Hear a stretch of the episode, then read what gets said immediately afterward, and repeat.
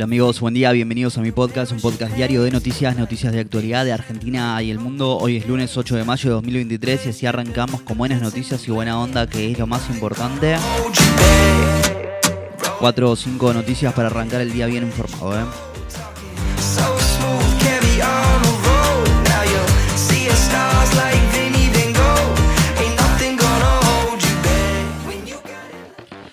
Los oficialismos locales impusieron en la primera jornada de elecciones provinciales de mayo.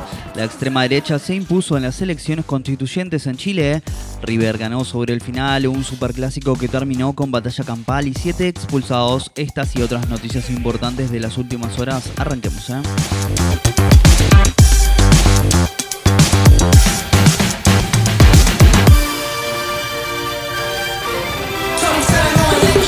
Los oficialismos locales impusieron en la primera jornada de elecciones provinciales de mayo. No hubo sorpresas en La Rioja, ni Jujuy, ni Misiones, donde se eligieron gobernadores, además de intendentes y legisladores.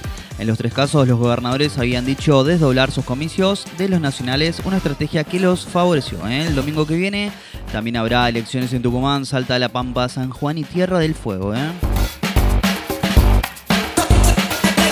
La extrema derecha se impuso en las elecciones constituyentes en Chile. El Partido Republicano obtuvo 22 de los 50 escaños de en juego para reformar la Constitución.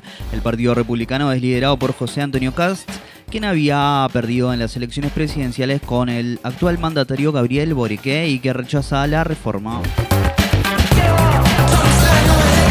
River ganó sobre el final un superclásico que terminó con batalla campal y siete expulsados. En el Monumental el equipo de Martín de Michelis venció a Boca 1 a 0 con un polémico penal de Miguel Borja en el descuento. En los festejos se desató una pelea en la cancha que terminó con tres expulsados de River. ¿eh? Cuatro en Boca y con la victoria River afianzó su liderazgo en el torneo y se recuperó del traspié sufrió por la Copa Libertadores ante Fulminense. ¿eh? Además, dos gremios docentes anunciaron un paro para hoy en la ciudad de Buenos Aires. Denuncian maltrato a los maestros y piden mejores condiciones salariales.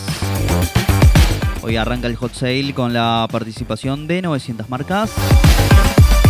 Hoy no funcionarán las líneas H y B del subte entre las 3 y las 16 por un nuevo paro de los metros delegados. ¿eh? El ministro de Seguridad bonaerense Sergio Erni pidió licencia médica hasta el 25 de mayo para atender secuelas del ataque que sufrió por parte de los colectiveros. ¿eh?